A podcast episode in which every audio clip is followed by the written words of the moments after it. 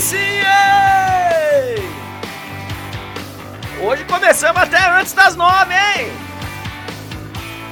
Coisa linda, é a pressa para aproveitar a sexta-feira! Vamos nessa! Bom dia, boa tarde, boa noite, boa madrugada, onde quer que você se encontre, sextou Brasilzão! Aí sim? Fluminense, coisa linda, coisa maravilhosa. O Flusão vai longe, hein? Tricolor paulista escapou do pior. Tava feia a situação, tava feia, mas melhorou e o São Paulo vai classificar.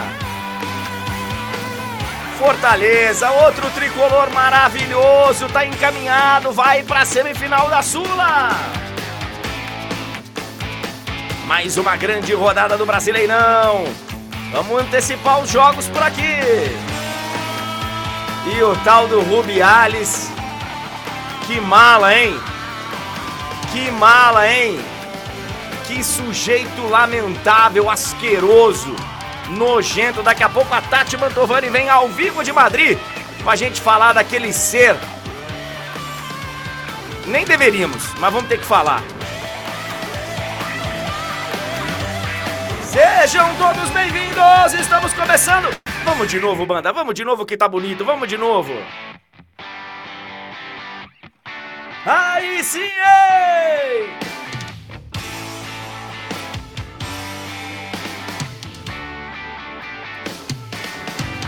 Claro, hoje é sexta-feira, tem caixa de perguntas. Você que deixou a sua pergunta lá no nosso Instagram. Vamos responder hoje, vamos responder. Ó. Sejam todos bem-vindos, galera. Tá chegando na vermelhinha.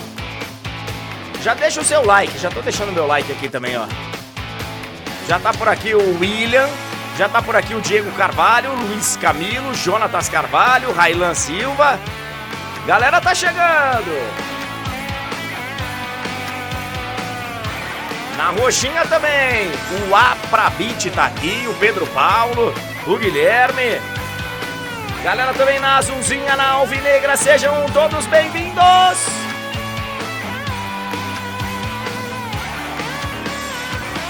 Sextou, Brasilzão! Muito obrigado à banda. Essa banda maravilhosa, essa banda fantástica. Caraca, o meu.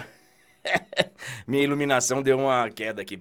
Olha aqui, ó. Bom dia, senhoras e senhores. Sejam todos bem-vindos. Estamos nessa sexta-feira. Cara, foi uma semana puxada, hein? Foi uma semana puxada. Não é só porque a live agora é diária. É porque a gente teve é, terça de Champions, a gente teve quarta de Champions. Semana que vem, então, vai ser pior que a gente tem terça de Champions, quarta de Champions, quinta de sorteio de Champions. Então vai ser puxado o negócio, mas a gente vai tocando por aqui e contando com a sua ajuda sempre, sempre, para a gente fazer deste programa o seu melhor encontro no início do dia. Você pode acompanhar com a gente ao vivo, você pode acompanhar depois a qualquer momento no. Fica gravado aí nas nossas plataformas e também no áudio, né? Galera que gosta de podcast, também está disponível aí nas principais plataformas o áudio da live do André Henning. Sejam todos bem-vindos. É, ontem, cara, eu tive jogo de campeonato, do meu campeonato, né? E eu não pude jogar, eu tava suspenso. Tava suspenso. Terceiro cartão amarelo. Uma, da, uma daquelas coisas que acontecem no futebol, né? Três cartões injustos, mas eu tive que cumprir suspensão e fiquei ali orientando o time e tal, direto do bar, né? O bar tem uma boa visão pro campo. Então, cara, eu, eu assisti assim, bem de longe a rodada do futebol. Bem de longe. Mas fui impactado, e daqui a pouco a gente vai falar do Fluminense, do São Paulo, do jogo América Mineiro e Fortaleza, mas eu fui muito impactado pela declaração do Arce, Tique Arce, ex-lateral direito, grande jogador, hoje técnico do Olímpia. E ele falou na entrevista coletiva ontem que o Diniz é o melhor técnico. Acho que ele falou que é o melhor técnico brasileiro ou em atividade no Brasil, mas ele falou algo do gênero. Eu vou pegar o gancho só. Eu vou pegar o gancho. E vou concordar com ele. Eu acho que hoje o Fernando Diniz é o melhor técnico brasileiro, tá? É, não necessariamente o melhor técnico em atividade no Brasil. Olha aí, ó, a frase do Arce. Eles talvez sejam a melhor equipe do Brasil. Eles têm talvez o melhor treinador do Brasil. Por uma razão, ele é o técnico da seleção brasileira. Então, ele não falou com tanta ênfase assim, é, mas eu vou falar. Eu vou falar. Eu acho que hoje o Diniz é o melhor técnico brasileiro. Eu acho. Eu tenho um profundo respeito, diferente de colegas e, enfim, gente que está na minha área, que tem um enorme desrespeito por quem passou de uma certa idade, é, eu já vi colegas, colegas de, de, de microfone mesmo, de é, desrespeitarem assim, de uma maneira bem grosseira, no meu entendimento, claro, cada um, cada um a cada um, mas desrespeitarem treinadores com grande experiência, treinadores vitoriosos, tudo em nome de uma suposta ah, modernidade. E eu acho que ser técnico de futebol envolve muita coisa, muita coisa. Envolve é, a modernidade na tática, na movimentação, mas envolve também experiência de vestiário, envolve também, sabe, uma vivência que você só tem com o tempo. Você só tem com o tempo. E eu tenho um enorme respeito pelos treinadores que estão aí, muitos deles com idade é, avançada, né? Para muitos, idade que muitos aqui no Brasil é, colocam qualquer ser humano como ultrapassado, como, sabe, um sujeito à margem da sociedade, eu sou, eu sou diferente. Eu, eu tenho um profundo respeito pela história, pela experiência, eu acho que agrega demais. Acho que agrega demais. Agora, cada um é cada um. Eu até outro dia, eu realmente considerava o Tite como o melhor técnico brasileiro. Eu acho que o Tite ele teve merecidamente a oportunidade de dirigir a seleção brasileira em duas Copas do Mundo. Porque eu acho que ele era o melhor técnico brasileiro nesse momento que a gente jogou duas Copas do Mundo. Mas eu me decepcionei muito, muito com a passagem do Tite pela seleção brasileira. Eu, vocês sabem aqui, eu, eu tenho um enorme respeito pelo Tite. Eu acho que ele é um dos grandes treinadores da história recente do nosso futebol. Mas na seleção brasileira, cara, o Tite conseguiu terminar a passagem dele pela seleção brasileira e a gente não consegue dizer uma grande vitória da seleção. Uma. Um grande jogo. Eu desafio vocês aqui. Desafio vocês. Qual foi o grande jogo que a seleção brasileira ganhou nos seis anos que esteve no comando do Tite? Qual foi? Não teve. Não teve, gente. Ah, a gente ganhou uma semifinal de Copa América contra a Argentina no Mineirão, naquela Copa América que o Brasil conquistou em 2019.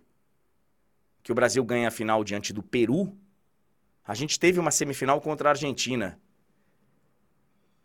Com a ajuda da arbitragem, inclusive.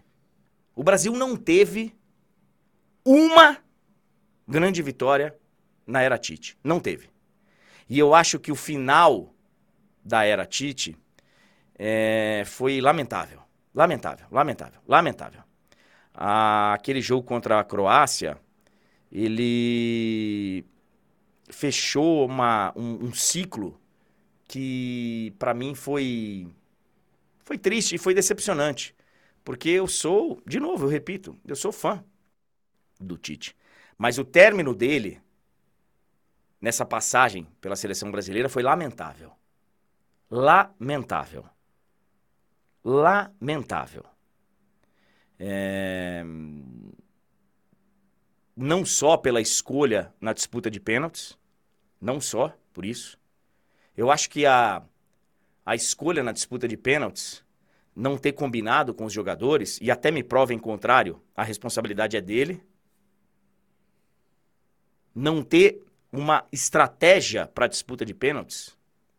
Foi um negócio assim lamentável, lamentável. E depois, sabe, ter ido embora, ter abandonado o time lá no, no gramado. Eu, eu sei, tem gente que fala, ah, teve um jogo contra o Uruguai, ah, teve um jogo contra. É muito pouco, né, gente? É muito pouco, né? Em seis anos de seleção brasileira, a gente lembrar de um jogo contra o Uruguai e tal. É muito pouco. Ah, teve um Brasil 3 a 0 na Argentina dando baile. Serviu bastante, né? Ganhamos bastante coisa com esse Brasil e Argentina. Foi lamentável. Foi lamentável. Agora, eu respeito, não tem problema nenhum você achar que a passagem do Tite foi uma, uma grande passagem pela seleção brasileira. Eu acho que foi lamentável. Lamentável. E hoje, cara, eu fico pensando. É, eu acho que o Dorival é um treinador que a gente tem realmente é, que tirar o chapéu, né? Eu acho que o Dorival ele tá realmente na prateleira de cima. Eu acho que o Dorival é hoje um treinador diferenciado do futebol brasileiro. Agora, brasileiro mesmo, eu acho que o Diniz é o melhor.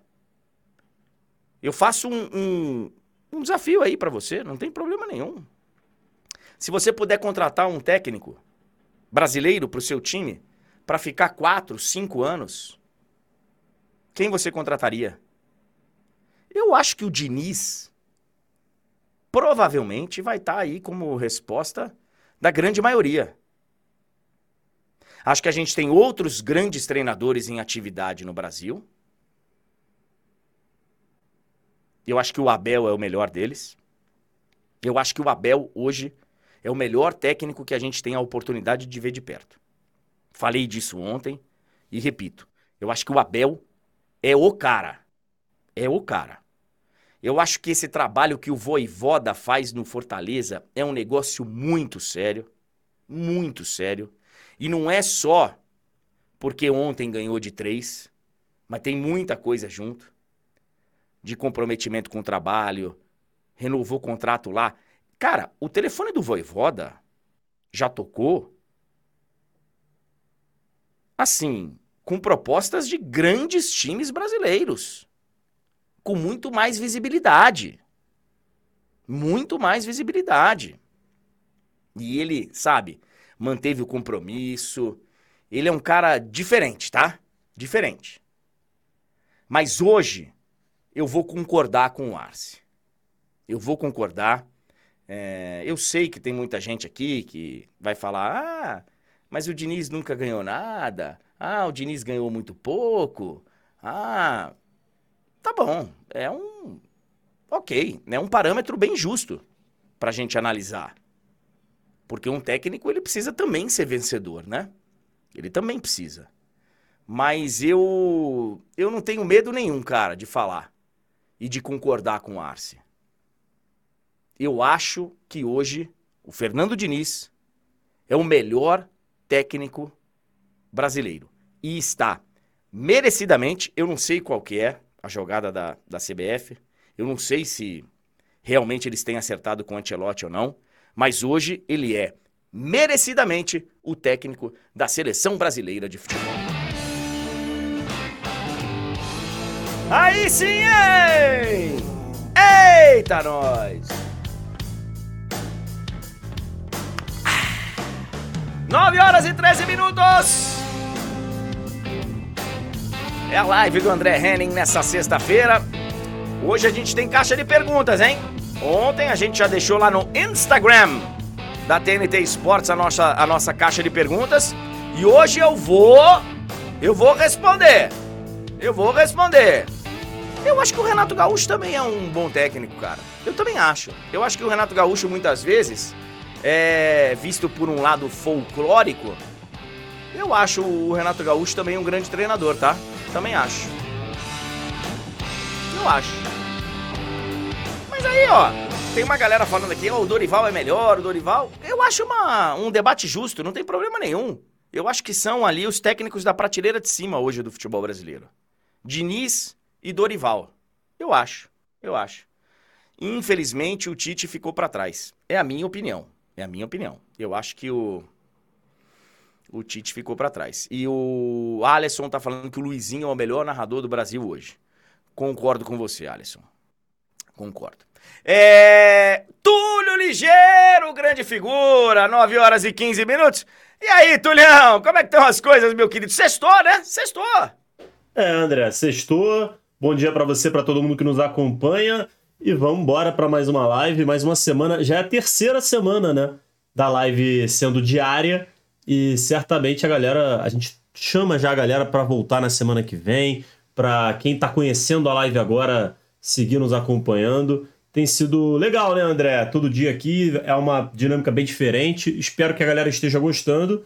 E é cansativo? É, mas é legal demais. Eu já tô arrependido. Não vou mentir. Não, já tô arrependido. Quem inventou esse negócio de live? De...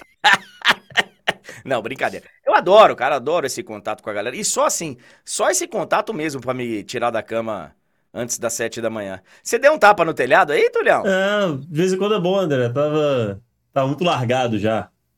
Fui, fui, fui, fui, fui por partes. Primeiro eu dei um tapa na barba, que tava gigantesca. Aí agora no telhado. É importante. Olha aqui, ó, galera, chega dando like aí, ó. Tem muita gente já conversando aqui, batendo papo e poucos likes.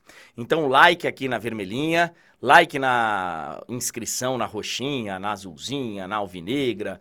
Todo mundo chega junto para a gente poder começar essa sexta-feira de uma maneira maravilhosa. É, Túlio, você pode com, com, é, contratar um técnico para o seu time para ficar quatro anos. Brasileiro. Quem você contrata? Se for para ficar quatro anos, Fernando Diniz. Se for para um trabalho de menor prazo, é Dorival ou Renato. É, é, é, porque, é que assim, é porque o Diniz ele, ele demonstrou aí, né, que se ele tiver tempo para montar o, o time da maneira que ele mais gosta, se ele tiver tempo de trabalho, que as coisas vão caminhando bem, né? Que ele é um técnico que sabe aproveitar esse tempo com, com o elenco. É, e, e pelo menos agora no Fluminense, não tá tendo um desgaste que. Acho que no São Paulo foi uma coisa meio fora da curva ali, né? Teve ali um problema, um, um caso que chamou muita atenção, e aí deu claramente uma, uma afetada ali no trabalho dele. Então acho que ele também melhorou nesse aspecto, no trato com os jogadores, e, e acho que o Diniz, para um trabalho pensando no longo prazo, hoje é a melhor opção entre os brasileiros. Mas assim, se fosse uma coisa mais Brasil, imediatista, eu iria no, no Dorival, entendeu? É, eu, eu tendo a concordar com você. Como, como eu estou fazendo aqui uma análise de né, longo prazo. Cenário ideal, né? É, cenário ideal, eu acho que é o Diniz, o Diniz ele, ele consegue é, fazer com que a gente pense o futebol e veja o futebol de uma maneira além, né? Que eu acho que é mesmo. Porque a, as pessoas não, não, muitas vezes não param para analisar.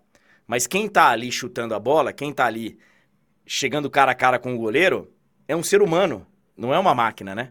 Então, eu acho que ele tem esse, esse lado do ser humano que é muito que é muito interessante. Mas, André, só para completar um ponto, que é o seguinte: eu também tentaria, assim como vários clubes tentaram, o Tite. A passagem do Tite na seleção, concordo, ela é decepcionante. Só que, assim, o ambiente de seleção é muito diferente. A gente não pode esquecer que o retrospecto do Tite em clubes, antes de assumir a seleção, era muito bom, assim, o retrospecto recente. Então, eu acho que, muito provavelmente, quando o Tite voltar a trabalhar com clubes, eu acho que ele vai se colocar de volta nessa, nessa primeira prateleira. É claro que a, a última imagem que fica é do último trabalho, então a gente vai fazer as críticas necessárias porque o Tite fez um trabalho abaixo do que ele poderia na seleção, mas o Tite ainda é um dos principais e ele só não está empregado num clube importante porque ele não quis. Oferta não faltou. Concordo, concordo bastante com você, bastante. Eu acho que o Tite, ele, assim, paradoxalmente, a minha opinião, eu acho que a passagem dele pela seleção brasileira foi muito decepcionante. Ele não conseguiu romper com algumas coisas que tinham na seleção brasileira, que não vem ao caso aqui, mas ele não, não conseguiu.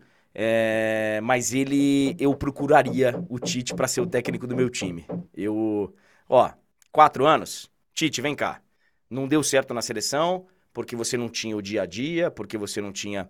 Agora, não tem como a gente negar que acho que a expectativa do próprio Tite ficou muito abaixo da é, ficou a expectativa ficou acima da realidade, né? Eu imaginava e, que o Tite sairia da seleção brasileira para ir ser técnico na Europa, de um time de pelo menos prateleira intermediária. E não chegou nem perto disso. Não chegou nem perto disso. Eu, eu, eu sinto dizer, porque é um cara que eu acho, sabe, É, assim, um cara que eu admiro, o Tite. Admiro mesmo. Um cara de trato, um cara educado, um cara correto. É, mas a passagem dele pela seleção brasileira, no meu entendimento, foi muito decepcionante. E, muito... e, e tem muita gente falando aqui em prol do Dorival. Eu tô, de, eu tô de acordo com, uma, com a galera pelo seguinte, e é por isso que eu falei que eu preferiria o Dorival num trabalho de menor prazo, porque, cara, eu acho que o Dorival ele tem uma característica muito boa que ele se adapta muito melhor aos cenários do que o Diniz. O Diniz, ele, ele é um cara que vai tentar pegar ali o, o elenco, o clube, a situação e tentar trazer mais pro jeito dele. O Dorival não. Ele é um cara que sabe melhor trabalhar com as, com as cartas que ele tem. E isso é uma característica que eu acho importantíssima, ainda mais no futebol brasileiro, em que os trabalhos muitas vezes são curtos. São curtos. Então, assim, o, o Dorival tem essa característica acho fantástica, que você já viu o trabalho do Dorival de diferentes maneiras, assim, né? É, diferentes formas de jogar, é, com jogadores com características diferentes. Então, assim, o Dorival, ele, ele eu acho ele muito. com capacidade de adaptação muito melhor do que a do Diniz. Então, galera, é o que o André tinha falado. Isso daí dá debate pra caramba. A gente, eu acho que para um trabalho a curto prazo, médio curto prazo, Dorival, mas o André tinha perguntado trabalho longo, aí eu apostarei minhas fichas no Diniz ou no Tite, né? Que depois eu fui resgatar o Tite. É, eu acho que é mais ou menos por aí. Assim, mas eu acho que. Vamos ver, né? Quem sabe o Dorival não consegue finalmente emplacar o seu trabalho mais longo, assim, né? É, agora no São Paulo. A gente torce para que ele consiga, né? Porque todo técnico quer isso no fundo, né? O técnico quer ter essa estabilidade, fazer, pô, tentar criar uma dinastia num clube, é, fazer um trabalho de dois, três, quatro anos. Mas, infelizmente, aqui no Brasil são raríssimas a, as exceções. É, e aí eu, eu tenho vários e vários amigos rubro-negros, flamenguistas, que falam, cara, ele era nosso. Ele era nosso. E a gente deixou o cara ir embora, às vésperas do Mundial, para pegar o Vitor Pereira. É, esse é o problema de uma diretoria de fanfarrões, né? É, você separou alguns temas pra gente aí, né? Vamos passar por eles, o Túlio? 9 horas e 23 minutos. É, como já são 9 e 23, a gente passa aqui rapidinho, mas Boa. vamos falar, é claro, do amasso do Fluminense para cima do Olímpia. Foi um, passeio, não foi, não foi um atropelo, né, pelo placar, 2 a 0 mas em campo que se viu foi um amasso. O Fortaleza, esse sim, foi até Belo Horizonte e passeou contra o América Mineiro é, pensando que é um resultado fora de casa, o Fortaleza já está ali muito, muito perto de garantir sua classificação, que vai ah, ser tá. tá. histórica tá. para a semifinal da Sul-Americana. Já aí. dá? Já tá? Tá tendo obra aí? É, o vizinho tá aqui, ó, martelando aqui. Eu tô Pô. muito desmudo. Sexta-feira, 9h25 da manhã, o homem já tá martelando? Aí sim. É brincadeira, né, André? É brincadeira. É, o Fortaleza já está nas semifinais. Já está. Eu já é, posso. Já e, tá, já tá. É assim, ontem o América foi com meio que um mistão, né? Naquela, naquele debate que a gente estava tendo, se o que ele deveria fazer. Agora que já tem essa desvantagem, a tendência é o América mandar o time C lá para o jogo da volta, né? Vamos, vamos ver, vamos falar um pouquinho mais disso já já. São Paulo que sai no lucro. São Paulo fez o primeiro tempo irreconhecível, poderia ter tomado mais gols no primeiro tempo, saiu no lucro lá é, em Quito. O Salah no Sauditão, isso aqui a gente já mata agora, André. É só para falar o seguinte: estão pipocando aí notícias, né, de que há um interesse do futebol da Arábia Saudita no Salah, mas até o momento a informação que nós temos é a seguinte: o Klopp desmentiu, disse que não há nenhum tipo de oferta ainda, e se houvesse, a resposta seria não. O Liverpool adota a postura de que o Salah não é um jogador negociável. Então, mas você, você, eu não sei se você viu ontem, a gente ficou na dúvida aqui, né? Porque é, eu, eu tinha lido 300 milhões no total, 100 para o Liverpool e 200 por um contrato de três anos para ele. E a gente ficou na dúvida se era por ano ou por. Pelo que eu vi, eram pelos três anos. Eu, eu li de novo numa notícia atualizada. Até teve uma TV não sei se foi a Sky Sports, não sei, que cravou que ele ia. E depois o Klopp desmentiu. Então, assim. É que uma TV, uma TV da Arábia Saudita cravou que o Salah já teria dito sim. Para a proposta. Mas a informação que, que o próprio, né, o Fred trouxe essa informação, é, é que, imagino é que... que em coletiva, alguma coisa do tipo, o Klopp disse que não tem nada e se aparecer, a resposta é não. É que nem aquela do aquela notícia quente do Neymar, né, daquele dia. Neymar já acertou com o Barcelona.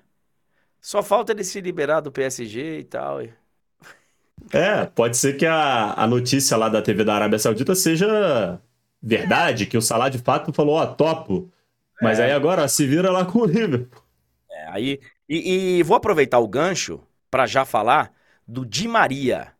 O Di Maria, ele seguiu o coração, declaração dele, e foi para o Benfica, não para a Arábia. Ele revelou que teve propostas da Arábia, milionárias e tal. E aí é o que eu sempre falo aqui. Cara, sempre tem opção. Sempre tem. Sempre tem. Sempre tem. Você tem a opção de ir e de não ir. Eu quero falar, ah, mas não sobrou nada. Sobrou. Ele não, por exemplo, não fazer nada. No, no, no assim, no, no, no limite do limite do limite, ele tinha um contrato, né? Tô falando do Neymar. Ele tinha um contrato com o PSG. O PSG ia pagar o salário dele. Ele tinha uma escolha. Ah, mas ele não ia jogar. Mas era uma escolha. E eu acho que ele ia jogar. É, eu também acho. Eu acho que ele ia jogar. Ou, ele... que, ou, que no, ou que ia acontecer aquilo que o Barcelona tanto acreditava, né? das duas, uma ia acontecer. Pois é. Então, assim, sempre nesse nível aí, sempre tem uma escolha. Sempre tem. Sempre tem. Não vamos nunca deixar de, de sabe, de aclarar isso sempre. É, é. Uma escolha. O Neymar escolheu jogar na Arábia Saudita, jogar no time lá do daquele rapaz lá, que, enfim, foi uma escolha. É, foi André, uma... você foi perfeito. Nesse nível sempre tem escolha, porque uma coisa é o jogador que tá lá ralando, se ferrando todo, jogando na terceira divisão. Exemplo, a realidade que eu vi de perto quando eu era, quando eu era novo. Uma coisa é o jogador que tá lá, na terceira divisão do Rio, quarta divisão do Rio, São Paulo, jogando aí campo todo ferrado. Esse cara, quando aparece uma proposta, ele não, ele não pode pensar duas vezes. Ele vai, porque. Então, mas, é, mas, é, mas é só o que eu quero deixar mas... claro. Mas mesmo assim, ele tem uma escolha. É que a escolha é, é, é, uma escolha, né? É, muito desigual. Mas ele tem, ele tem a escolha, né? É, é mas então, então assim, esses caras. Não... Esses caras já são milionários, ele, eles têm opções variadas ali, no pior dos casos, seguiram onde estava, enfim. Acho que isso. Acho que isso a galera já entendeu. E o Di Maria voltou, né, ao Benfica. É, e como, teve, teve um início interessante, né? Vamos ver como é que vai ser aí. Di Maria, que é um cracaço, né? Todo mundo sabe disso. Cracaço. E aí, e, e, assim, é, os caras falam: ah, mas quem recusaria tanta grana assim? Ai, meu Deus. Se é um bonde que passa uma vez só na sua vida, realmente você analisa de uma forma diferente. Mas o bonde já passou tantas vezes, cara. O bonde já passou, já encheu o cofre uma vez, duas vezes, três vezes. Foi uma escolha encher mais um pouco o caminhão de dinheiro indo para a Arábia Saudita. Então não, não vem aqui falar, ai, vítima, né? Eu já vi vários aí, vários colegas nossos. Ai, o PSG passou a perna no Neymar. O PSG deixou ele sem opção. Ah, vá pro quinto dos infernos, vai. Vá pro quinto dos infernos. Agora é um, é um santinho. Um santinho que. É, que mais, hein, ô Tulhão? é, mais dois brasileiros no Nottingham Forest, é o que se desenha, né? O Andrei já tá certo, Andrei Santos, ex-jogador do Vasco, que fechou com o Chelsea, né? O Chelsea tem vários outros jogadores para o meio de campo. O Andrei está nos planos do, do Chelsea para o futuro, mas ele vai jogar essa temporada emprestado ao Nottingham Forest. Segundo informações, teria sido uma um pedido do Andrei permanecer na Inglaterra, né? Porque tinha opções de empréstimo para fora do, da Inglaterra. Ele, ele queria ficar na Premier League porque já estava começando a se adaptar ao país e também imagino que para se adaptar à liga, né? Que é uma, uma liga muito competitiva, difícil, de, de adaptação um pouquinho mais complicada às vezes. Então o Andrei permanecerá na Inglaterra, jogará no Nottingham Forest. E o Murilo, zagueiro do Corinthians, tem o um interesse se, é, do Nottingham Forest. O Murilo pode estar de saída também para o futebol inglês. E aí pode fazer até mesmo dupla, né? Com outro ex-jogador do. Com outro, não, porque o Murilo ainda está né, no Corinthians, mas o, com outro jogador que também vestiu a camisa do Corinthians, o Felipe, né? O Felipe, zagueiro brasileiro, ex-Atlético de Madrid, ex-Porto, ex-Corinthians, está no Nottingham Forest já desde a temporada passada. Então, ele, Murilo e Andrei o Andrei já oficial, né? Já tudo certo. Podem se juntar a Felipe e Danilo, né? No Nottingham Forest, André. Boa. Daqui a pouquinho a gente também vai para Madrid para conversar com a Tati Mantovani sobre o caso Rubiales. Ontem surgiu a informação que ele ia pedir uma renúncia, né? Que ele ia renunciar, que ele ia abandonar o cargo lá de presidente da federação. E hoje, cara, eu vi um pedacinho do discurso dele hoje. Me. É. Armaram o terreno para ele chegar e, e, renunciar e ele se recusou a fazer isso, né, André? Vamos ver. A Tati vai trazer mais informações. E informações também do Real Madrid. É, ao que tudo indica, o Real Madrid não vai se reforçar mais para essa, essa temporada, pelo menos nessa janela, André. Pelo menos essa é a versão assim que o Real Madrid passa oficialmente, né? Se o Real Madrid está por trás disso, negociando com alguém, a gente não sabe. A Tati vai falar um pouquinho mais sobre isso e como esse Real Madrid vai para a temporada. E vamos também, André, dar uma olhadinha nos jogos do final de semana, a rodada do Brasileirão e também principais destaques na Europa. E lá no final do programa, como a galera já sabe, sexta-feira, a nossa caixa de perguntas. Temos aqui 10 perguntas da galera para você. Se você não teve a oportunidade gostaria de fazer uma pergunta, na quinta-feira que vem, a gente abre lá a caixinha no Instagram e você pode deixar sua pergunta para o André. A gente sempre seleciona aqui pelo menos 10 perguntas. Fechado, vamos nessa! 9 horas e 31 minutos. 9 e 32 já, né? Já virou. Olha aqui, ó. É...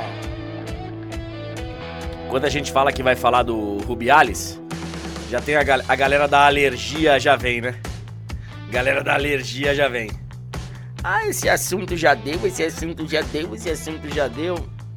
Irmão, aqui quem decide se o assunto já deu ou não é a gente. É assim que funciona. É assim. O assunto tá nas páginas de todo o planeta, mas o cara acha que já deu. Ah, já deu, porque mimimi. A Tati Mantovani vai falar disso sim. Vai falar disso sim. Vai, vai, vai, porque a gente quer. Hoje é sexta-feira, lindo. É, Túlio, vamos dar uma passada na, no Fluminense? Cara, foi um, uma grande vitória do Fluminense, uma grande vantagem que o Fluminense vai para vai o Paraguai. E assim, é claro, claro que o Paraguai, o time paraguaio pode reverter. Claro. Mas eu acho que a vantagem do Fluminense, ela é muito boa, muito boa. É, o André fez 1 a 0, o Cano fez 2 a 0 uma grande noite de festa. Eu estava até lendo em algum portal aí que o Fluminense tem a melhor renda do futebol brasileiro até hoje, né, no ano. Tá de parabéns a torcida do Fluminense. Tá de parabéns, tá de parabéns. E, cara, eu, eu acho aí que. Eu acho que essa, essa Libertadores não vai escapar do Brasil. Não vai. Porque eu acho que os três times que estão mais próximos do título são brasileiros. E são esses três aí. Eu acho que o Palmeiras está mais próximo. Mas o Inter e o Fluminense estão muito fortes. Muito fortes. Eu acho que, assim, bom, desses aí. Cara, eu acho que o Inter não corre o menor risco. O Palmeiras, muito menos. Talvez um pequeno risco o Fluminense. Agora, é futebol, né? Pode acontecer. Pode, pode. Tudo pode acontecer. O Palmeiras ser eliminado, acho que não. Mas pode. O, o Bolívar vem aqui, encontra um gol, leva para os pênaltis. Pode acontecer. O, o Olímpia faz 2 a 0 lá. Pode ser. Mas, cara, eu acho que os três estão classificados já para semifinal. Acho que os três estão classificados. Estão classificados. E a gente tem a chance. O Fluminense vai ter a chance de jogar a final da, da Libertadores, que agora é em jogo único em casa, né? Coincidentemente, no ano do, do Maracanã. É, bom demais o resultado do Fluminense. E, e, pelo que eu li, o Fluminense amassou o Olímpia, né, Túlio? Eu não sei se você viu o jogo com calma. Olha aí, ó. É, André, o Fluminense realmente, assim, não teve nenhum susto, tanto que a gente pode observar aí, né? Não teve bola no gol, o Fábio, o Fábio não teve que fazer nenhuma defesa. É claro que ajudou muito o gol do André ali, que teve ali um componente de sorte, né? Que ajudou a, a tornar o jogo mais tranquilo. A gente sabe que se o Fluminense não faz o 1 a 0 a coisa poderia ficar mais complicada, mas a verdade é que foi muito merecido. O Fluminense dominou o jogo completamente. Não à toa, eu acho que o, as palavras do Arce tem, acho que tem muito relação com, com o que ele viu em campo ali, porque ele falou, cara, se o Flamengo, que é o, o time mais poderoso, mais estrelado, com maior orçamento, eu não passei aquele sufoco, e agora eu tô vendo aqui um outro time, né, um rival do Flamengo, e tô passando esse sufoco todo. Eu acho que ele ficou realmente impressionado. É claro tem um pouquinho também do Arce querendo dar uma aliviada na derrota dele, mas eu acho que as palavras do Arce são sinceras, porque ele realmente viu um time muito bom. E assim, partidaça do Keno. Keno jogou muita bola, é... ganhando os duelos individuais ali pela ponta. É... O Cano, sempre fantástico, né? O Cano ele, ele é um centroavante muito diferente. Então, assim, o Fluminense tá muito perto. Eu acho que você tem razão. É, é o que tem, infelizmente, assim, pro torcedor tricolor, é o que tem mais chance ainda de, de acabar rodando, porque. É... Eu tô vendo muita gente aqui falando que o Inter é um time ruim, que o Inter. Cara, o Inter voltou com uma vitória na altitude, acabou, ponto final. Ponto final. Ponto é, final. Né? O Inter tirou o River. O Inter. Cara, esse negócio de. Ah, porque velho, Copa é outra história, Libertadores é outra história. Exatamente, é mata-mata. É... é claro que, assim, na minha visão, tá? Na minha visão, se tudo ocorrer como a gente espera, o Fluminense será favorito contra o Internacional. É a minha opinião. O Fluminense, passando Inter e Fluminense, o Fluminense será favorito. Mas será um favoritismo discreto. Eu colocaria assim, 55-45, 60-40 no máximo. O, a gente não pode, de maneira alguma, descartar o Inter. O Inter, é, com o Kudê, ainda não se encontrou completamente, mas já deu indícios muito bons. O Inter já fez algumas partidas interessantes, em especial a partida contra o River, que foi um amasso para cima do River. O River levou aquele jogo para os pênaltis na sorte. Na sorte. Foi, foi uma coisa totalmente fortuita, assim. O, o Inter poderia ter feito 3 a 0 tranquilamente, mas o Inter perdeu as oportunidades, é verdade. E aí, na sequência, o, o, Inter, o River acabou achando um gol na bola parada. Mas falando do que foi o jogo ontem, André, o, o Fluminense foi muito bem, é, leva uma grande vantagem. É claro que o torcedor do, do Fluminense ele tá ali mais precavido ainda, porque o Fluminense já foi eliminado por esse mesmo Olímpia. É, então, o, o, próprio Flamengo, se a gente parar para pensar, né? O Flamengo chegou a ter uma vantagem de 2 a 0 Porque o Flamengo vence por 1 a 0 no Maracanã, abre o placar no Paraguai e toma e toma a virada. Então, assim, o, torcedor do Fluminense, você tá falando que o Fluminense já tá classificado, eu tenho certeza que o torcedor do Fluminense confia muito na classificação, mas tá tipo assim, calma, pé no chão, não vamos nos empolgar, porque precisa jogar a volta e, e a vantagem é boa, mas não dá para dizer que já tá classificado. Não, não dá. É, é, é no, no esquema futebol, né, que a gente fala, pô, vai passar. Mas dos três, eu acho que é o que corre mais riscos. Apesar de ser um risco pequeno, é o que corre mais risco. E, e aí a gente teria uma, uma semifinal Fluminense e Internacional. E na outra, eu não sei se vai ser contra o Boca, não sei se vai ser contra o Racing, mas quem vier, o Palmeiras vai papar. Vai.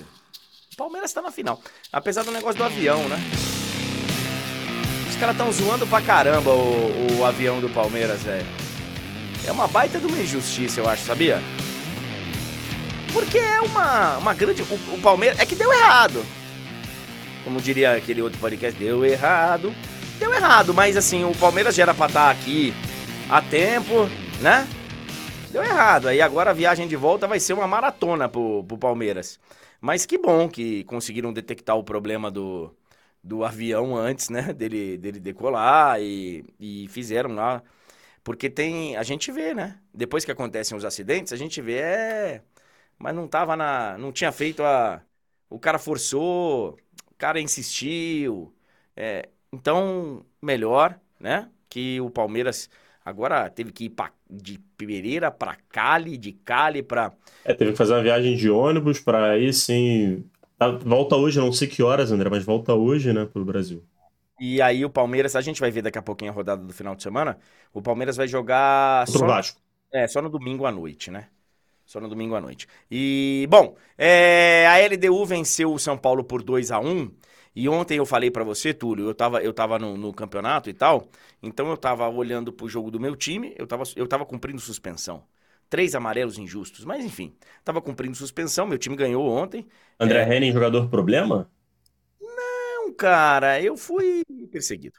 É, mas eu fiquei de fora, ali auxiliando o time, e, velho, os São Paulinos que estavam ali nas imediações, eles estavam muito assustados. Porque o primeiro tempo foi um negócio muito sério, né? Pelo que, pelo que me disseram. O São Paulo não viu a bola e ter voltado com a diferença só de um gol, pelo que eu li, foi um enorme lucro para o São Paulo, né, Túlio? Sim, André. O, o São Paulo não tem nada o que lamentar desse resultado o primeiro tempo, você falou que o São Paulo não viu a bola. O São Paulo até viu a bola, esteve com ela, mas não conseguiu produzir. O, o, o pouco tempo, assim, pouco tempo não, que eu acho que o São Paulo, se não falha a memória, até teve mais posse. Só que assim, era aquela posse só para tentar desafogar da pressão que estava sofrendo. O São Paulo não conseguia agredir a LDU quando tinha a bola. E, e a LDU, por sua vez, quando tinha a bola, era agressiva e conseguiu buscar, achar dois gols, assim, de maneira muito eficiente e rápida. E, cara, o sósia do Johan Julio, eu digo sósia porque não é possível que era o mesmo jogador que passou aqui no futebol brasileiro pelo Santos. Não é possível. O sósia do Johan Julio no primeiro tempo, jogando demais, é, fez um gol, deu assistência para o outro, e fora os lances de, de dribles e, e jogadas individuais, é, foi um tormento para a defesa do São Paulo.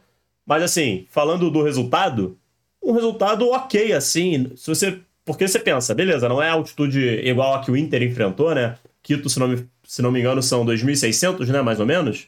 Acho que entre 2.600 e 2.800. É... Mas é, é, nessa, nessa faixa etária. Mas é, uma, mas é uma altitude relevante, sim. É complicado jogar lá. E, e a LDU não é, um, não é um time bobo, né? Como a gente gosta de falar no futebol, não é um time bobo. O Botafogo mesmo, né? Jogou contra a LDU duas vezes porque estavam no mesmo grupo e empatou as duas partidas. E, e, assim como o São Paulo passou muito sufoco, o Botafogo também passou muito sufoco quando foi jogar lá. Conseguiu um empate, é verdade, mas foi uma partida absurda do PR. E assim, o São Paulo conseguiu um gol importantíssimo no segundo tempo. Acho que a vantagem de 2 a 1 é totalmente, é não só é totalmente reversível, como eu acredito que nesse momento o São Paulo acaba que é o favorito para avançar. Acho que a LDU conseguiu uma vantagem muito magra para a diferença dos times. Eu acho que no, no, não é no nível do mar, né? Porque São Paulo também tá ali um pouquinho. Um 800 metros. É, não, eu tô falando, não é, no, é porque não dá pra gente falar, né? Porque não. não dá pra gente falar, porque São Paulo também tá, é altinho. É, tem muita gente que não sabe disso, né, André? Tem muita gente que não sabe disso, né? Mas ah, é. Por isso que a gente, quando vai pra praia, a gente desce a serra, né? É. Nós aqui de São Paulo, a gente desce a serra. Agora, é... tem o seguinte só. O São Paulo, ele tá há algum tempo, né? Tendo que correr atrás teve que correr atrás do São Lourenço, teve que correr atrás do Corinthians, vai ter que correr atrás da LDU. Isso é perigoso. É viver perigosamente. É, é, porque chega um dia que não dá certo, e aí, né? Mas eu acho que vai dar, sim, contra a LDU. E na semana que vem, o São Paulo, com a ajuda do seu torcedor, mais uma vez, o São Paulo vai, o São Paulo vai virar. O São Paulo vai virar e vai chegar. O Lucas ele já é o terceiro gol dele, né? Em cinco jogos. Ele mais uma vez fez a diferença ontem. E o, o, Dorival ele só deu uma desanimada no torcedor que queria ver o quadrado mágico. Assim, com todo respeito, torcedor de São Paulo. Lucas, Rames, Caleri, Luciano, Maomé mais ou menos. Mas tudo bem, eu entendo, eu entendo que o torcedor, ele já meteu muito gol importante, ele já, já foi importante, né? É, é um cara que divide bastante as opiniões no, no São Paulo, né? Assim, eu acho que tem torcedor que não, não, aguenta mais, tem torcedor que gosta muito. É um cara que, pelo menos assim, do que, dos tricolores que eu conheço, é um, uma coisa bem dividida, assim. É, é. Eu não acho que ele seja tudo. De qualquer forma, de qualquer forma, ele falou, ó, não, não vai ser tão simples para utilizar os quatro juntos. Mas o São Paulo, o São Paulo que no final de semana a gente vai ver daqui a pouquinho, o São Paulo vai a, a Minas. E a notícia e... ruim, André, foi a lesão do, do Beraldo, né? É. Que vem jogando muito bem e, e teve, e se machucou. É, então, assim, além da derrota, a, notícia, a outra notícia ruim, e essa eu acho que é até pior, assim, porque a derrota, pelo que foi o jogo, não foi tão ruim assim placar, né? Acho que essa foi a pior notícia para o torcedor de São Paulo Vamos acompanhar aí para ver tempo de recuperação e etc. Mas o, o Beraldo preocupa. Pode ser que não, não, não jogue no futuro próximo pelo São Paulo. Os torcedores do São Paulo, e, e, não só os torcedores do São Paulo, mas a galera que está aqui no chat está elogiando muito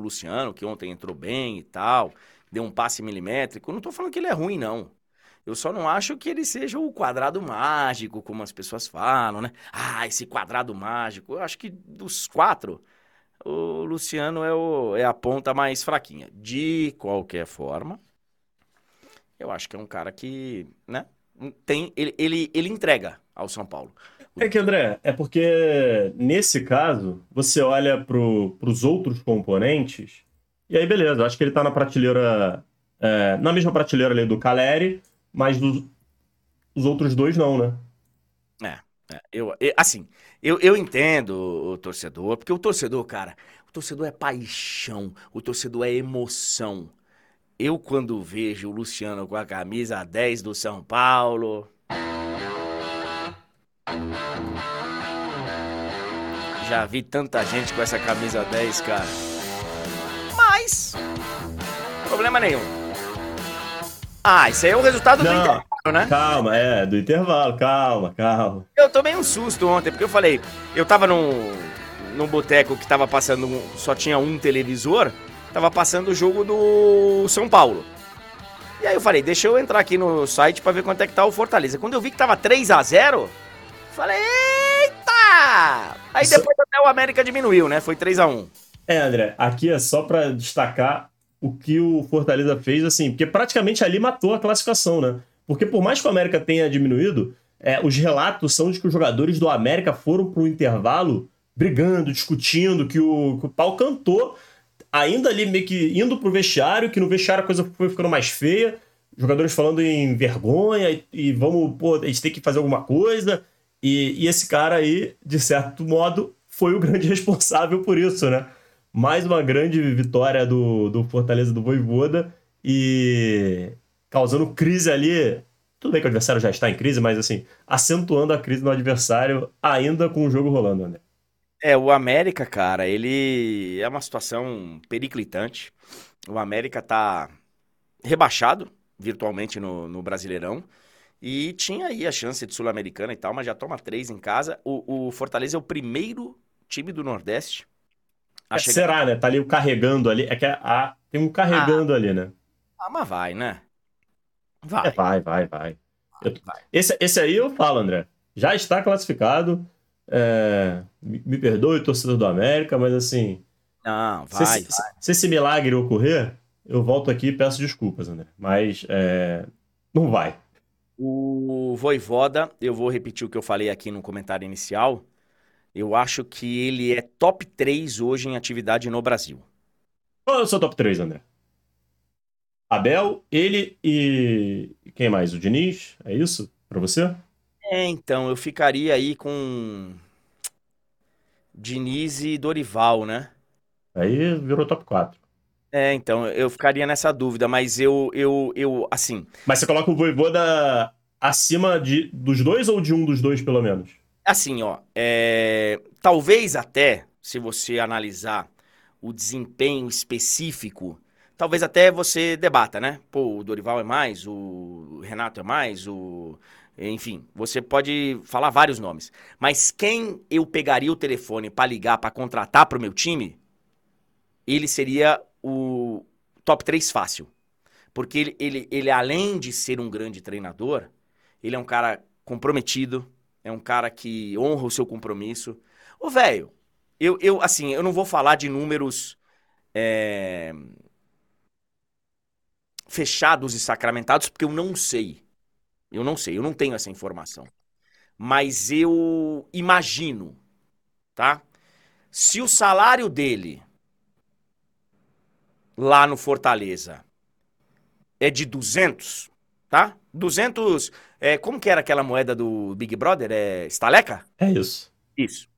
Se o salário dele lá é de 200 estalecas, eu Acho tenho... que é mais, hein? Não, não, não, mas... Não, eu sei, eu sei, tô só, tô só é só, é só... aqui. É, não, mas é só pra... Comparar, eu sei, eu sei. É, é. Se ele ganhar lá 200 estalecas, eu tenho certeza que o telefone dele já tocou para ele ganhar 800 estalecas. Eu tenho certeza. Certeza. Certeza absoluta que já tocou o telefone dele para ele ganhar três, quatro vezes mais. E ele manteve o compromisso. Então, assim, eu, eu acho que ele é, ele é diferente, cara. Ele, ele é um cara que eu gostaria de ver no meu time. E tá de parabéns o Voivoda. E assim, cara, como, como tem uma galera aqui é, bem, bem preconceituosa, vão ter que engolir o Nordeste. Vão ter que engolir o Nordeste. Vão ter. Coisa linda, maravilhosa. Ah. 9 horas e 51 minutos. Ah, eu, eu separei aqui alguns assuntos. Eu vou falar daqui a pouquinho. Vou falar daqui a pouquinho. Daqui a pouquinho a gente passa também na rodada do Campeonato Brasileiro. É, tem uma galera falando que o salário dele lá é entre 600 e 700. Mas, gente, é, vocês entenderam, né? Que foi só uma. É porque, André, é porque você, eu entendi o que você quis fazer. É que se você usa um problema matemático, se você fala de, começa a falar de X, pra, ah, se é X, aí tem uma galera que se embola, né? Você preferiu evitar, né? Colocar um número, eu coloquei um número, não, não, não, né? Mas assim, eu sei que tem uma galera que. Aliás! Aliás! Tem uma galera aí que deveria estar tá estudando para a prova. Tati Mantovani, 9 horas e 52 minutos. Ô, Tati, vou te falar um negócio. Cara, que sujeito nojento, asqueroso. Cara, que coisa lamentável. Ontem já estava todo mundo preparado. Ele vai pedir renúncia, ele vai embora, aquele fela. E hoje Cara, eu vi um pedaço do discurso dele na tal da Assembleia. Que sujeito nojento, Tati. Ele vai insistir até tirarem ele do cargo, né? Boa tarde.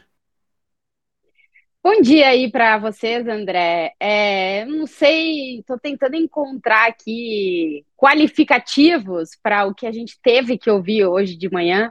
Mas é muito complicado, viu, André? Está sendo um dia bem, bem difícil aqui para fazer essa cobertura, porque o presidente da Federação Espanhola, é, Luiz Rubiales, deu uma declaração, porque não foi uma entrevista coletiva, na Assembleia é, da Federação Espanhola de Futebol. Se imaginava que ele ia pedir demissão, mas as coisas começaram a mudar logo hoje de manhã cedo. Porque, primeiro, André, o pessoal não sabia se ia ter quórum para acontecer a, a Assembleia, são 140 é, as pessoas que que participam, né, que são os, diri os dirigentes dessa que estão que pertencem à Assembleia e precisava de um quórum mínimo para ela acontecer. E desde ontem tem uh, os clubes, por exemplo, os clubes da primeira divisão e da segunda divisão do futebol espanhol, ninguém foi.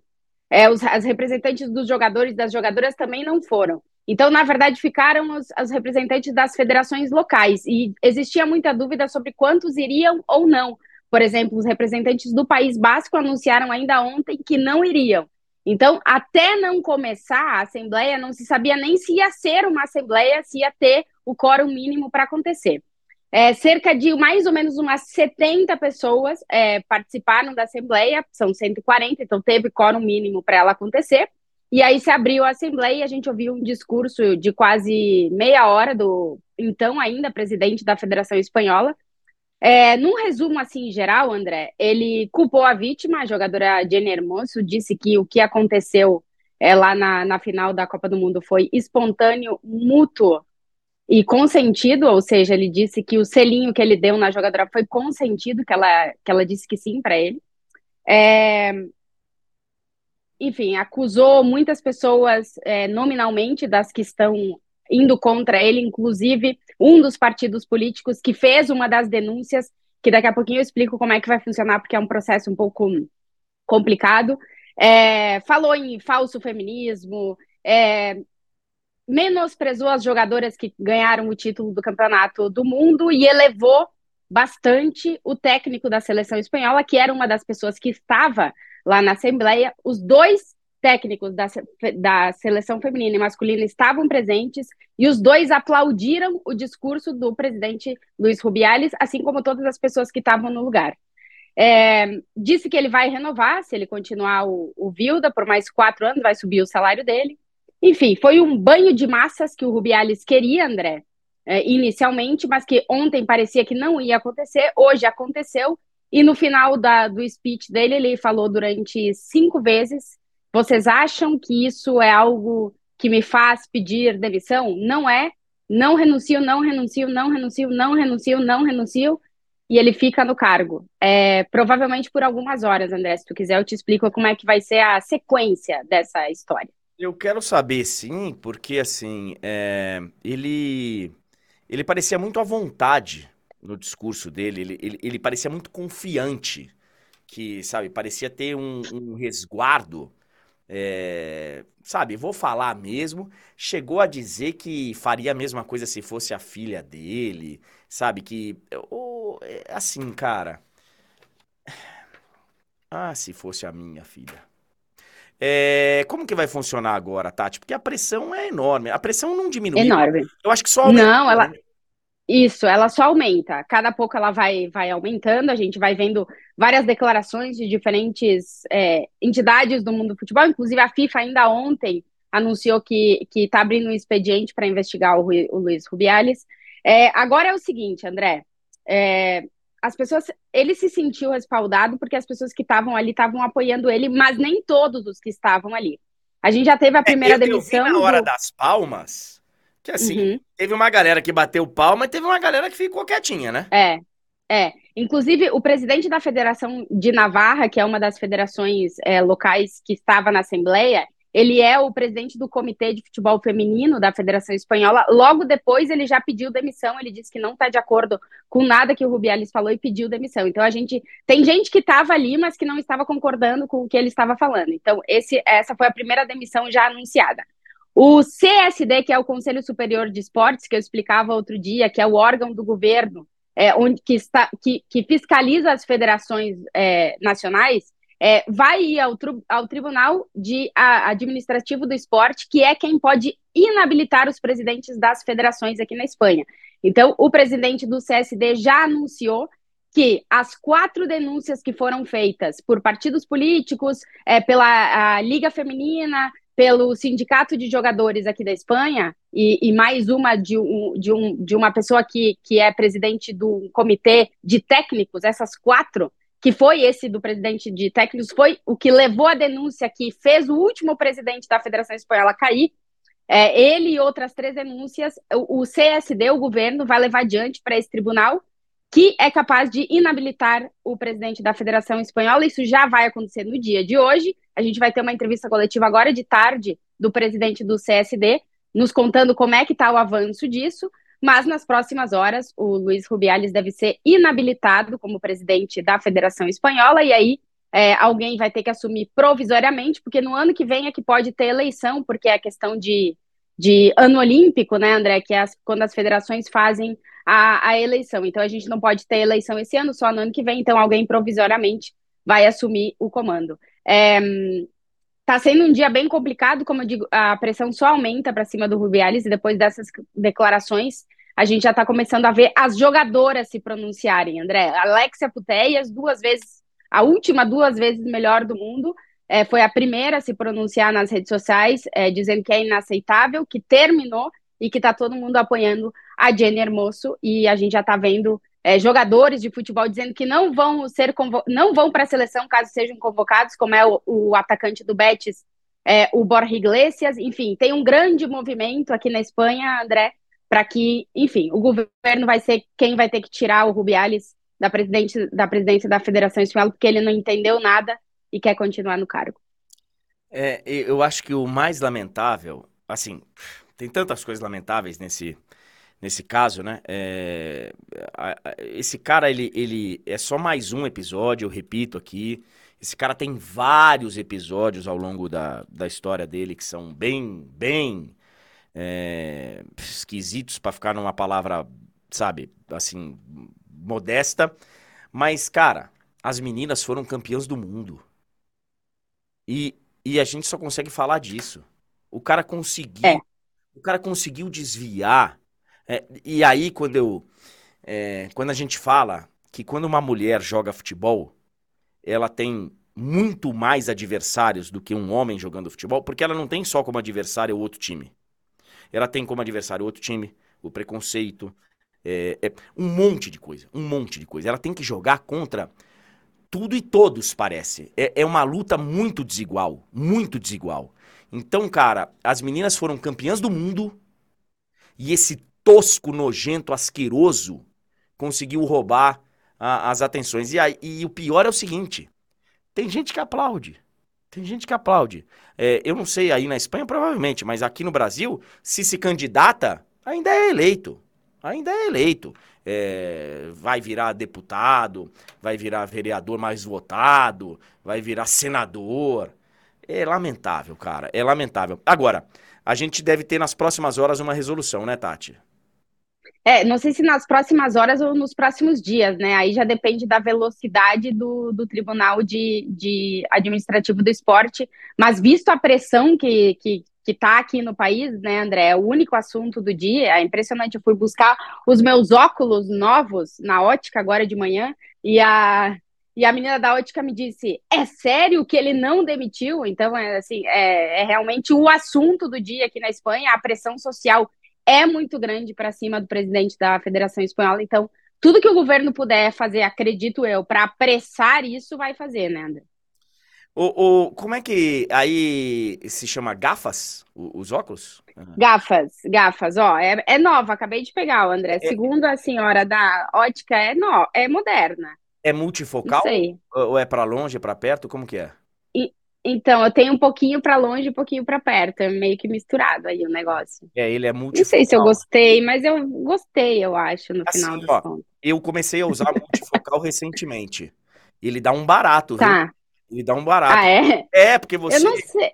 Até, é. você até você se localizar, porque depende do ângulo que você. É, é sim. É. é e a, é a idade, né, André? Isso aqui vai é a idade. Ah, você tá com 26 anos. O, o, é, o, claro. O, Tati, e como é que chama a ótica aí na Espanha? É ótica mesmo? É óptica. Só tem um P no meio, mas é óptica, é igual. Óptica. É, Tati, excelente, excelente o seu óculos, ficou maravilhosa.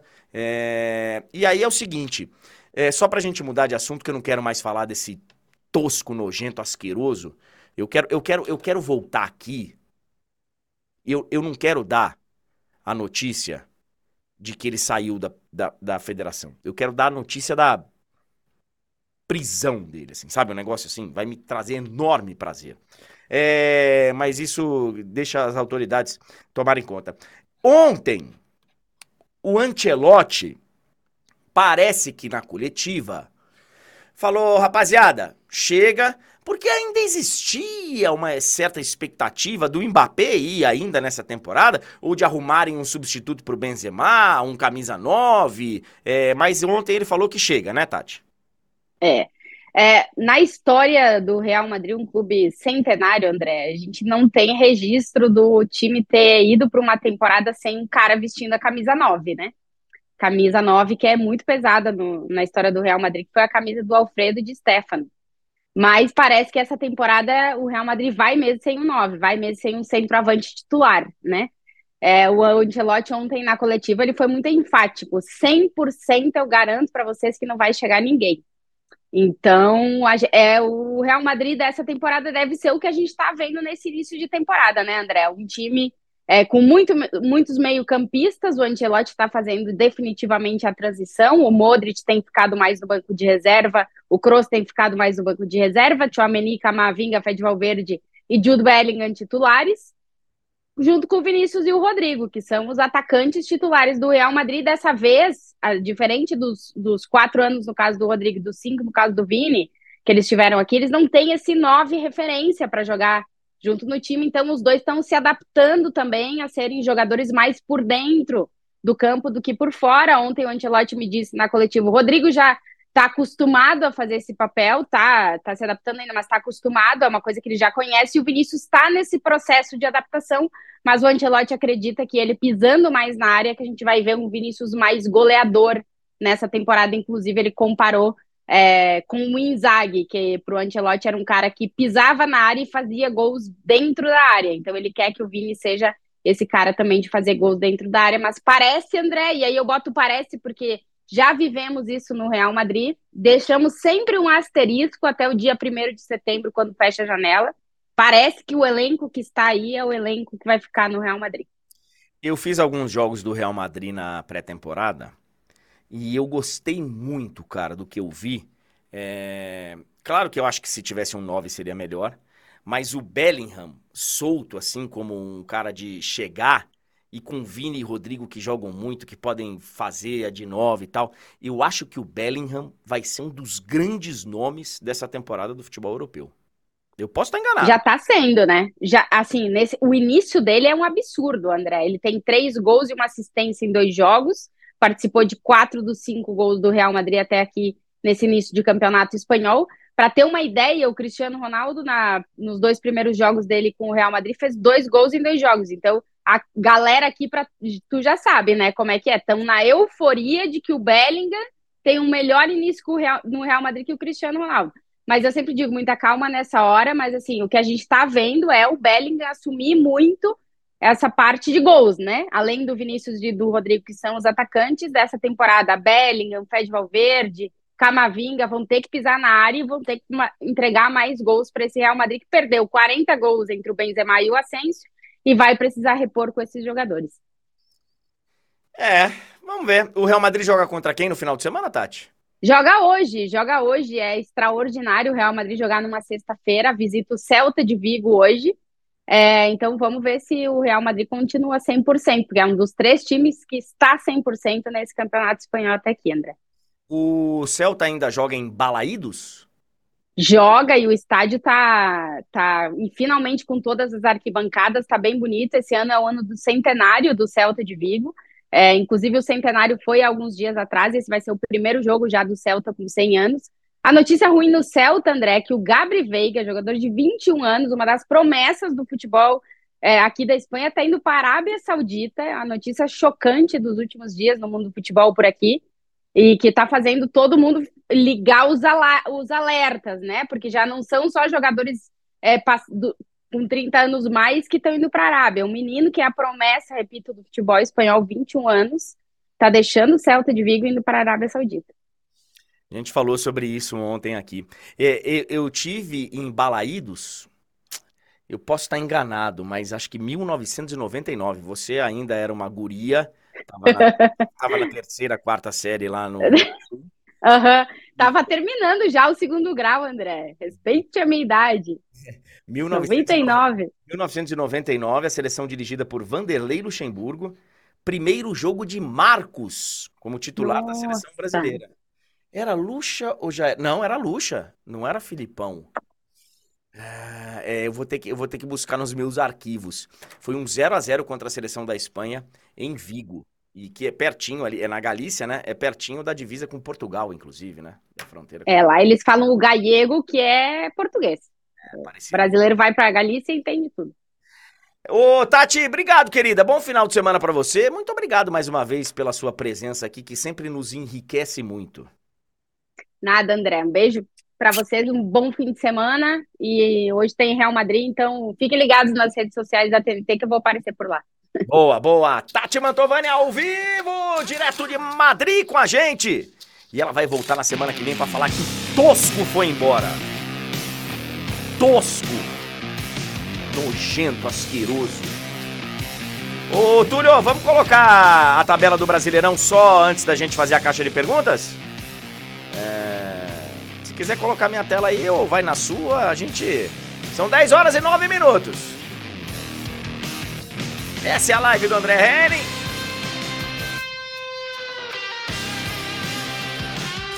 Eu sei que o Filipão assumiu em 2001, é que eu não sei se o jogo foi em 99 mesmo. Mas eu acho que foi. Acho que foi. Foi um, inclusive foi uma das despedidas do Aldair. Seleção se reuniu, ó, vai ser a despedida do Aldair, mas depois ele voltou para a seleção. Foi um 0 a 0 lá em, em Vigo.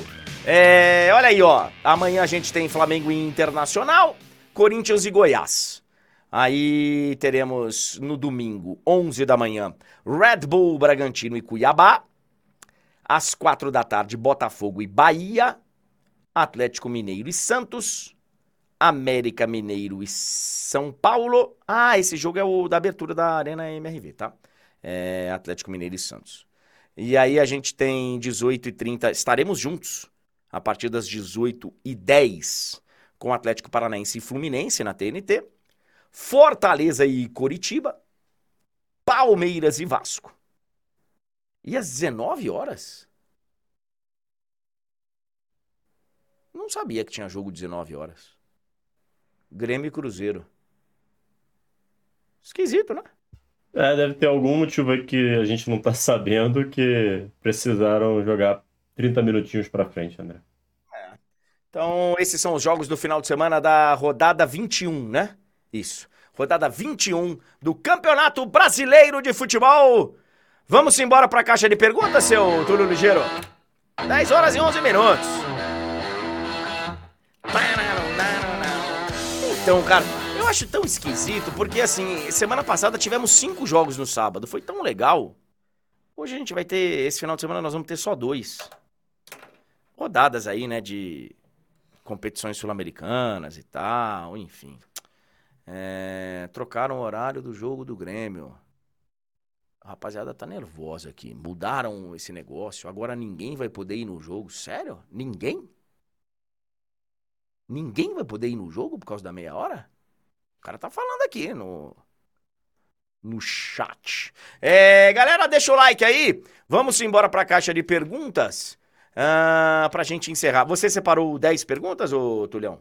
Como sempre? É isso, André. 10 perguntinhas. Então vamos lá. Christian Ferrer, tu acha que vai ter final brasileira na Libertadores? Sim. Sendo bem direto? Sim. Não me pergunte qual. Eu acho que vai ser Palmeiras e. Não, tem que ser o Palmeiras, né? Porque. É... Palmeiras vai enfrentar um argentino. Ou Boca ou Racing. Vai ser Palmeiras e alguém. Obrigado pela pergunta, Christian. Sem enrolar, velho. Perguntou, eu respondo. É, próxima, Tonizin. Depois de uma década de Cristiano Ronaldo versus Messi, temos um resultado de quem é o melhor e o maior? Então, cara, eu tenho dificuldade para fazer isso. Aí os meus colegas que fazem, ah, o melhor, ah, o maior, ah, o. Eu acho que o Messi é melhor e maior. Agora, é... o Cris é... tá ali, né? Tá ali. Porque é, é, isso aí é que nem política, velho. Se você dá a sua opinião, você fala de um, fica parecendo que você tá detonando o outro. E vice-versa também. Então, você tomar partido, você ter opinião, é, eu acho que o Messi. Eu acho que o Messi é melhor e maior. Mas, né? É, obrigado pela pergunta, Tolizinho. Próxima Gabi Silva, Rafael Veiga ou Arrascaeta? Boa pergunta. Talvez o Arrascaeta seja mais genial, né? Pro time talvez seja o Veiga. Arrascaeta. Veiga. Arrascaeta. Não vou ficar em cima do muro, não. Arrascaeta. Próxima! Obrigado, Gabi Silva. Qual a pior contratação do futebol? O Hazard no Real Avião da Leila. Os caras adoram, né? Os caras adoram detonar o avião da Leila. Ô, velho, avião tem que passar por revisão, é que nem o carro, né? Que nem o carro, tem que revisar, tem que trocar o óleo, tem que. E oficina de avião é no chão, né? Não é. Às vezes, o Gerson que falava isso, nosso canhotinha. Falava, eu vou entrar num avião Se der um problema lá, a oficina é no chão, nós estamos no céu, como é que vai fazer? Nós estamos no ar, a oficina é no chão, não tem oficina lá em cima. Os caras zoam, né? Mas eu entendo a rivalidade do futebol. É, o Hazard no Real foi uma péssima. Obrigado, Ruzi, Ruzi Naguto. Obrigado, querido. Próxima. Carlos Daniel, na sua opinião, quem foi o melhor centroavante pós-fenomenologia? Do mundo? Ah, o melhor brasileiro e o melhor do mundo, na sua opinião, André. Centroavante, centroavante mesmo. Eu tô falando assim, centroavante, centroavante mesmo, para não, não dar aquela roubada e colocar o Cristiano Ronaldo, por exemplo. Entendi. Pós-fenômeno, o fenômeno, vamos colocar aqui até 2005, mais ou menos, né? Ah, 2006, 7, 8, por aí. O fenômeno jogou pra caramba aqui no Brasil, no Corinthians, né? Hum, 9 mesmo, pós-fenômeno no Brasil, eu acho que o Adriano. Vou errar muito se eu falar o Adriano? Assim, é que ele não. O Adriano é aquela sensação, né, que a gente tem de que ele não, não, não deu tudo que, que o futebol esperava dele, né? Agora, do mundo. E do mundo, velho? Me ajuda aí, Túlio. Você tem é. alguma opinião? O debate eu acho que fica muito entre, pelo menos assim, no que eu costumo ver, né? Entre Lewandowski, Soares. Tem uma galera que bota o Benzema. Eu, eu gosto mais do Soares, mas eu acho que o Leva é o, é o cara aí. Eu gosto, entendeu? Eu gosto mais do, do jogo do Soares, mas eu acho que o Leva, o Leva foi, foi, foi mais impactante. O Ibra não dá para colocar nessa briga, não, né? Não, acho que não. Era fera, hein? É, eu sei, mas acho que não. Ó, então vamos lá. Eu vou de Adriano no Brasil e de Leva no planeta. É isso. É, Carlos Daniel, muito obrigado. Próxima. Benzema é fera, hein, velho? Benzema também é fera. É, o Amaral. Salve, André. O que você acha da permanência de Renato Paiva no nosso Bahia? Cara, o Paiva ele, ele, a galera baixa o porrete nele, né? O Paiva é bem criticado pelo torcedor do Bahia, bem criticado. É, assim, cara, não fosse uma SAF, eu acho que ele já teria rodado há um tempo, tá? Agora, não sei se é a decisão certa insistir. Porque Amaral Falo isso com dor no coração. O Bahia corre sério risco de rebaixamento. Sério. Sério risco de rebaixamento. E eu tava lendo uma matéria no, no Correio, jornal aí de Salvador, que eu leio todos os dias, leio diariamente.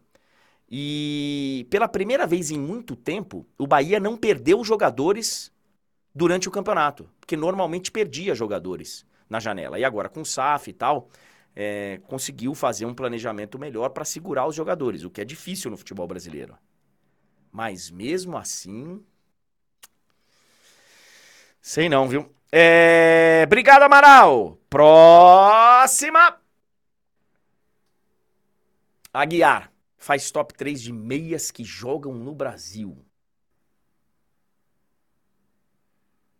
Arrasca, Veiga ah, eu acho que, né? Pode ser que o momento do Arrasca não seja tão. Mas eu acho que é um meia que. Né? Arrasca, Veiga. O Ganso teve o seu momento, não sei se ainda. Quem mais, hein? O Lucas é meia? O Lucas é mais um, meia atacante, assim, né? Chegando agora. Ah, eu vou colocar, mesmo não estando nos seus, nas suas melhores semanas, eu vou colocar o Renato Augusto. Arrasca, Veiga e Renato Augusto. É, tá bom. Obrigado, Aguiar. Próxima. Bom dia, André. Luca Mendes. Como foi anunciar gol de um talari? Pô, o Wallace me quebrou, velho. Me quebrou. Eu não. Eu, pô, o cara falou, né? Talarico, gol do não sei o quê. E eu anunciei. Talarico, gol não sei o quê. Quando eu. Caraca, talarico é o. Mas também não errei, né, ô Luca? Não errei. E se você que está aí no outro lado é um talarico, você é um belo de um fela. Pronto, falei. Obrigado, Luca! Próxima!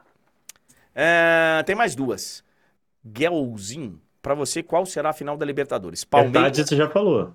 É, Palmeiras e. Ah, mas eu não vou. Eu não vou ter como falar. Palmeiras e Fluminense, vai. Não vou ficar em cima do muro. Palmeiras e Fluminense. É palpite. É, palpite. Torcedor do Inter não vai ficar chateado, não, André. Vai pra caramba. claro que vai. É, aliás, o que viralizou o meu comentário sobre o Inter é, tem. A última vez que eu vi, Túlio, no nosso canal de cortes, tinha 7 bilhões de visualizações.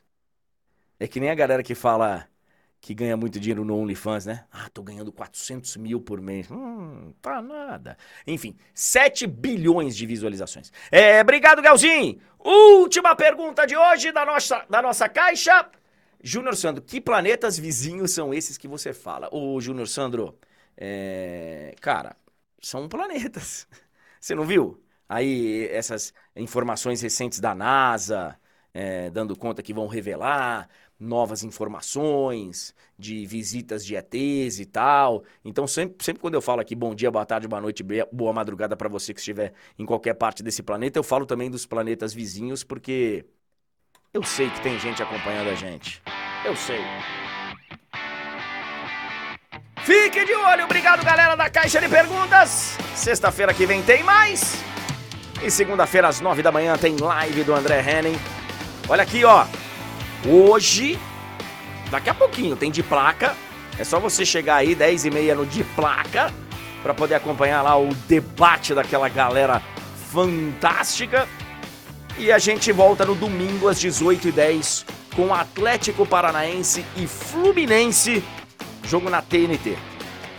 Obrigado, galera do chat. Deixa o seu like. Galera da vermelhinha, da roxinha, da azulzinha, da alvinegra, galera que está acompanhando também o podcast nas diversas plataformas. E nos encontramos segunda-feira, não é isso, Túlio? É isso, André. Um abraço para você, para todo mundo que nos acompanhou. Agradecendo aí demais a audiência durante a semana e estendendo o um convite para você acompanhar em todas as semanas a live do André. Boa, o André tá perguntando já aqui há algum tempo na, no chat alguma novidade sobre os horários dos jogos do próximo final de semana, porque tem derby na Arena às 16 e tem São Paulo no Morumbi às 20 e 30. Eu não tenho informações sobre isso, é, mas sei que no site da CBF continua Corinthians e Palmeiras às 16, São Paulo e Coritiba às 20 e 30 no domingo. Vai ser um problema na cidade de São Paulo. Vai ser. Obrigado, galera. Obrigado. Bom final de semana para todos. Daqui a pouquinho vai dar meio-dia. Valeu, Tulhão. Abraço, gente. Até a próxima, hein? Valeu!